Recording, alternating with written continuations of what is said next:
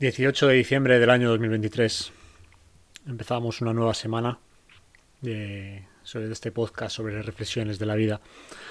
Esta semana voy a hablar sobre libertad y felicidad, porque son dos de las peticiones que, que me han hecho, que me ha hecho mi amigo para que hable esta semana sobre ello y sobre ciertas preguntas. E intentaré resolverlo y responder con desde mi perspectiva, porque vuelvo a repetir, que aquí no estoy yo para dar lecciones de nada a nadie y que no existe una receta para solucionar los problemas. Cada uno tiene que encontrar la receta dentro de sí, porque al final nuestros problemas individuales o nuestras circunstancias eh, son individuales. No puede haber ciertos contextos generales, pero la definición, la solución pasa a nivel individual, ¿no?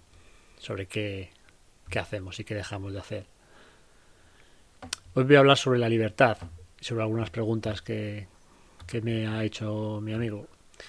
Y para empezar he, buscado la definición de lo que es libertad en el diccionario, en la RAE.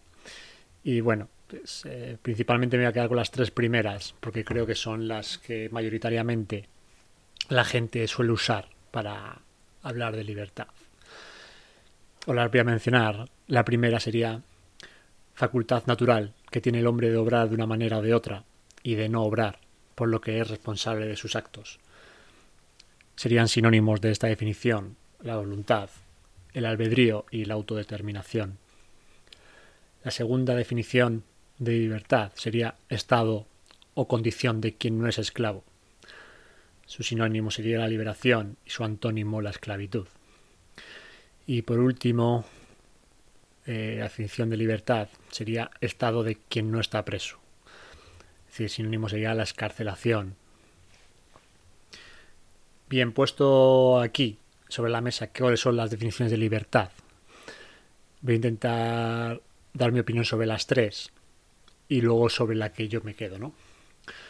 Empiezo por la última, esta vez, estado de quien no está preso. Esta es la más clara, ¿no? Aquel que está preso en una cárcel, pues se considera que no es libre.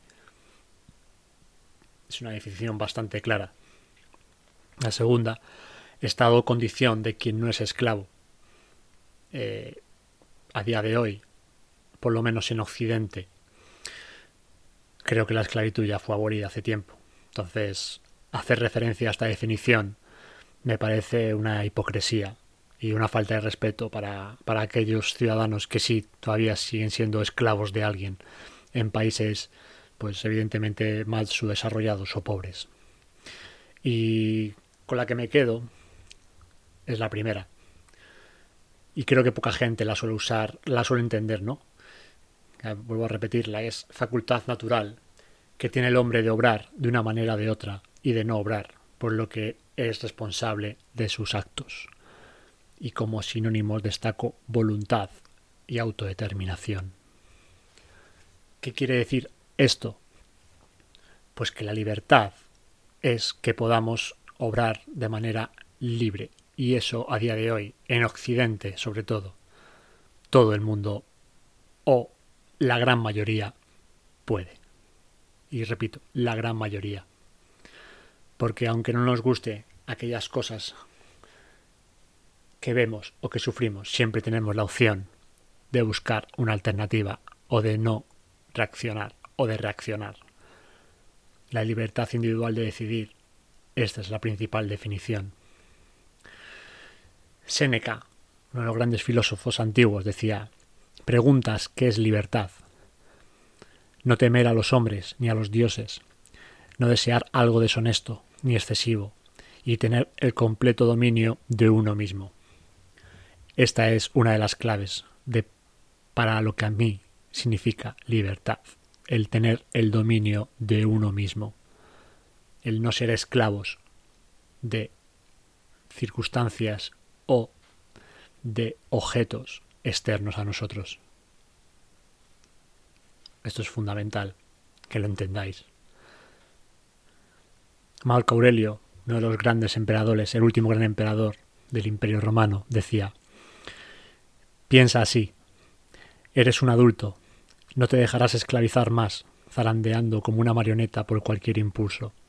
Te dejarás de quejar por tu situación presente y no temerás el futuro. En la línea de Séneca, Marco Aurelio lo, lo confirma, ¿no? Marioneta por cualquier impulso, marioneta de circunstancias externas, marionetas de trabajos, marionetas de relaciones personales, marioneta de objetos. ¿A qué cosa a la que damos poder es lo que nos convierte en esclavos? Pero, vuelvo a decir, esto es decisión de la persona. Esto es uno mismo el que decide a qué jugar. Y vuelvo a decir, sobre todo en Occidente, creo que dejamos de, debemos de empezar a dejar de hacernos los mártires sobre la situación en la que estamos. Porque habría que ver a muchos de nosotros en un contexto mucho peor que existe en este planeta. Y creo que una de las principales cosas que debemos empezar a hacer ya es agradecer el lugar en el que estamos. Con respecto a la libertad, eh, mi reflexión sobre ella es que tendemos a pensar que la libertad viene a hacer lo que nos apetezca en cada momento. Pero paradójicamente, esto puede ser la peor forma de esclavitud, como bien define su segunda, una de sus definiciones.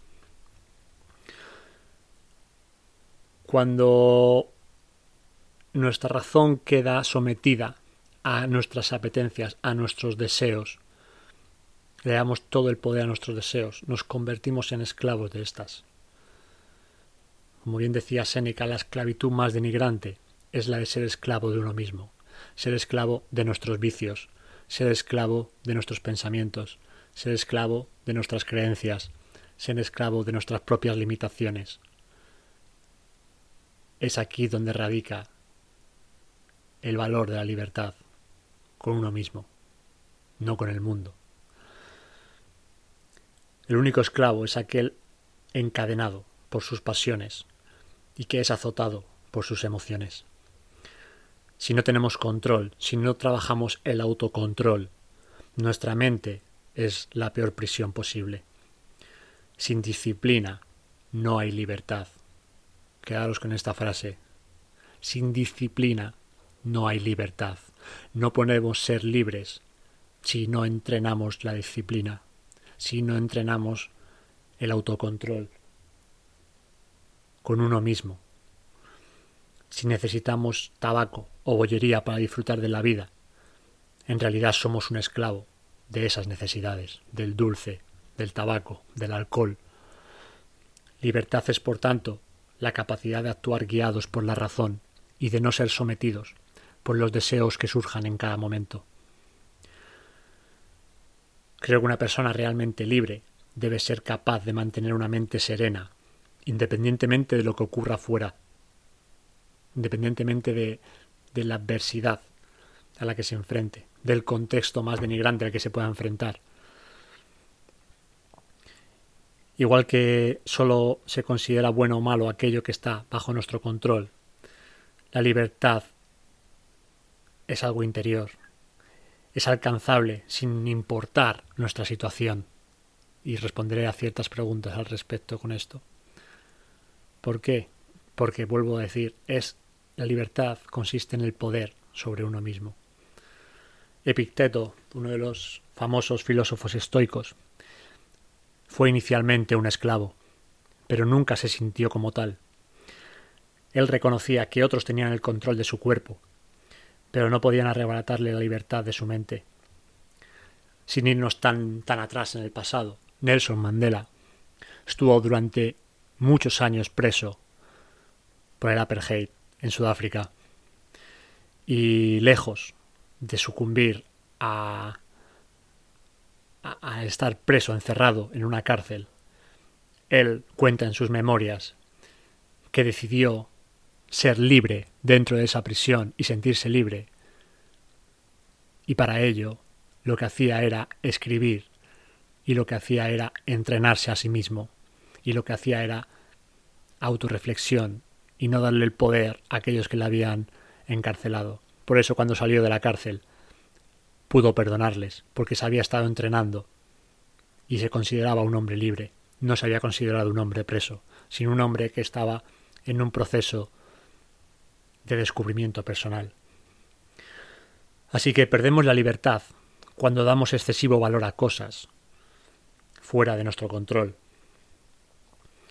Si domamos nuestro estado mental, alcanzaremos la libertad y nos libraremos de este sufrimiento emocional. Es muy importante que tengamos claro esto, que aprendamos a identificar que está dentro de nuestro control y que no. Yo no puedo controlar que vaya a un trabajo y no esté de acuerdo con ese trabajo o no coincida con mis valores.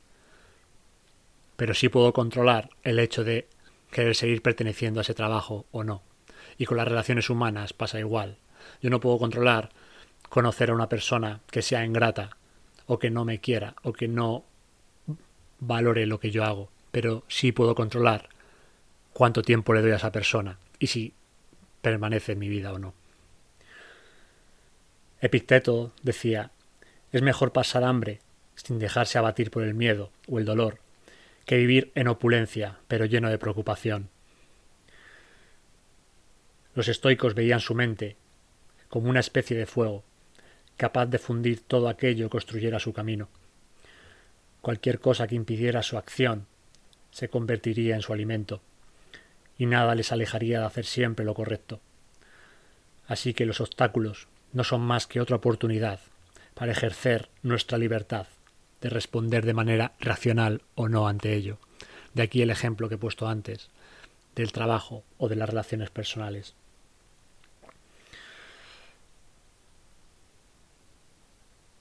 Marco Aurelio, vuelvo a mencionarle, decía también, lo que impide la acción anticipa la acción. Lo que se interpone en el camino se convierte en el camino. Lo que quiere decir esto es que nada externo puede arrebatarnos nuestra libertad, ya que siempre podremos escoger nuestra respuesta ante la adversidad. Por suerte, como he dicho antes, la esclavitud física ya no está permitida. Pero aún así, muchos seres humanos siguen limitados por sus miedos y por sus deseos. Y estas son las peores cadenas que nos autoimponemos. El miedo y los deseos. El miedo a querer convertirte en algo diferente a lo que eres. Por quizás creerte que vas a perder lo que ya eres cuando realmente no eres nada. Y los deseos de saciar nuestra, digamos, apetencia, de saciar nuestro placer. Porque como bien dije antes, recordar que sin disciplina no existe la libertad. Así que, simplemente para terminar, recordar que el mundo moderno en el que vivimos nos esclaviza con una lista infinita de placeres superficiales y nuestra capacidad de renunciar al placer y tolerar cierto grado de incomodidad es el camino de la libertad. Así que como conclusión, está claro, si necesitas menos cosas, si necesitas menos, eres más libre. Y por lo mismo, el deseo incontrolado es una forma de esclavitud. Esta era mi reflexión, hoy se va un poquito más larga, pero voy a terminar con el asunto de la libertad respondiendo a las preguntas, que después de hacer esta exposición creo que van a estar todavía mucho más claras. Una de las preguntas es sobre si la necesidad de la mayoría depende de un salario que trabaja en empleos muy esclavizantes y muy sacrificados para sacar a su familia adelante puede sentirse libre. O si la libertad solo se disfruta libremente si eres millonario. Una pregunta bastante fácil de responder después de esto, ¿no? Primero, como he dicho antes, eh, seamos honestos con la parte del mundo en la que vivimos y no creo que en Occidente existen empleos muy esclavizantes para la gran mayoría y sacrificados para poder sacar tu familia adelante. Y si los existiera, y si existieran estos empleos, repito, y si existieran, tú tienes la oportunidad de elegir o no elegir. esto. Es así de sencillo. Sobre si la, libertad la disfrutas solamente si eres millonario. Volvemos a lo de antes. Si eres millonario, ¿para qué quieres ser millonario? ¿Para ser esclavo de cosas que puedas comprar? Hay millonarios que, son que están deprimidos y hay gente que no tiene nada y es muy feliz. Recuerdo mi viaje a Nepal hace un año, en las montañas del Himalaya, como gente simplemente era feliz recogiendo mierdas de vaca para luego llevarlas a la estufa y pasar horas y horas jugando a las cartas mientras tomaban té y reían juntos en familia. ¿Qué es la libertad aquí? ¿O qué es la felicidad aquí, no? Evidentemente el factor económico puede llegar a circunstanciar, pero no nos olvidemos que siempre tenemos la opción de encontrar un camino diferente. Y que si en vez de sobrevivir con mil tenemos que sobrevivir con 800 euros, si realmente queremos hacerlo, lo haremos. Todo irá en función de aquellos valores a los que quieras ceñirte y de aquellos amos a los que debes servir. Y cuando me refiero a amos, me refiero a cuántos amos externos tienes que servir. Porque si tiene, ganas mil euros, pero tienes 600 euros en gastos, en gastos extras, que no son vitales. Por ejemplo, gastas X dinero en tabaco, X dinero en alcohol, X dinero en dulces, X dinero en cosas que no te están aportando nada. Entonces no es cuestión de lo que te paguen, es cuestión de que tú desperdicias aquel dinero que ganas. Así que, en conclusión, sobre la libertad, quedaros con la frase de antes. Sin disciplina no hay libertad. Y el poder de la libertad radica en nuestra capacidad de elegir. Y eso es lo que creo. Así que que la fuerza os acompañe siempre. Y cuando os cuestionáis sobre la libertad, cuestionaros sobre si podéis elegir o no. Realmente, ahí es donde radica el camino de la libertad, en el autocontrol y en el conocimiento de uno mismo, de qué necesitamos y qué no necesitamos de verdad. Nos vemos pronto. Hasta la vista.